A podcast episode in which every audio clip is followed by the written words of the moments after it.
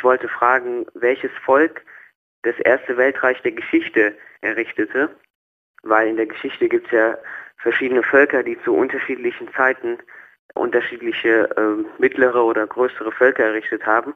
Und mich würde interessieren, welches Volk wirklich das erste Weltreich errichtet hat.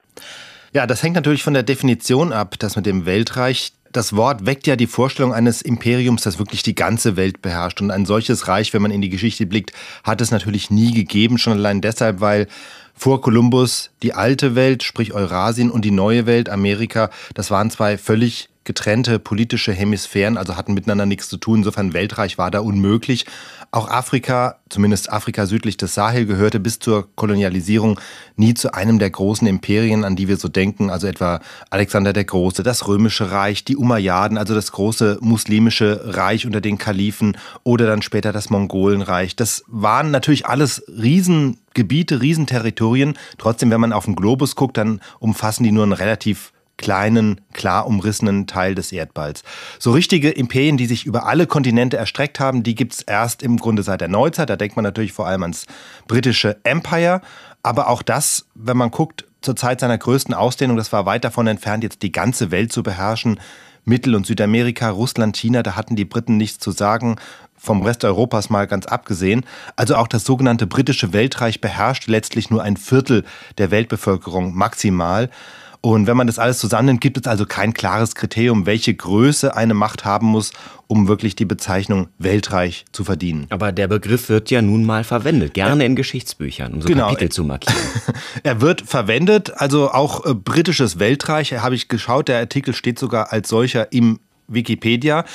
Was wir ja in der Regel meinen mit Weltreich sind Imperien, die sich zu einem großen Teil der zu ihrer Zeit jeweils bekannten Welt erstreckten. Ne? Also das Römische Reich deckte einen Großteil der damals bekannten Welt ab. Aber auch diese Definition hat natürlich den kleinen Schönheitsfehler, dass man natürlich sich die eigene Sichtweise zum Maßstab macht. Denn was heißt denn schon der damals bekannte Teil der Welt? Amerika war zur Zeit des Römischen Reiches ja auch schon bekannt, nur eben nicht den Römern, sondern zum Beispiel den Mayas.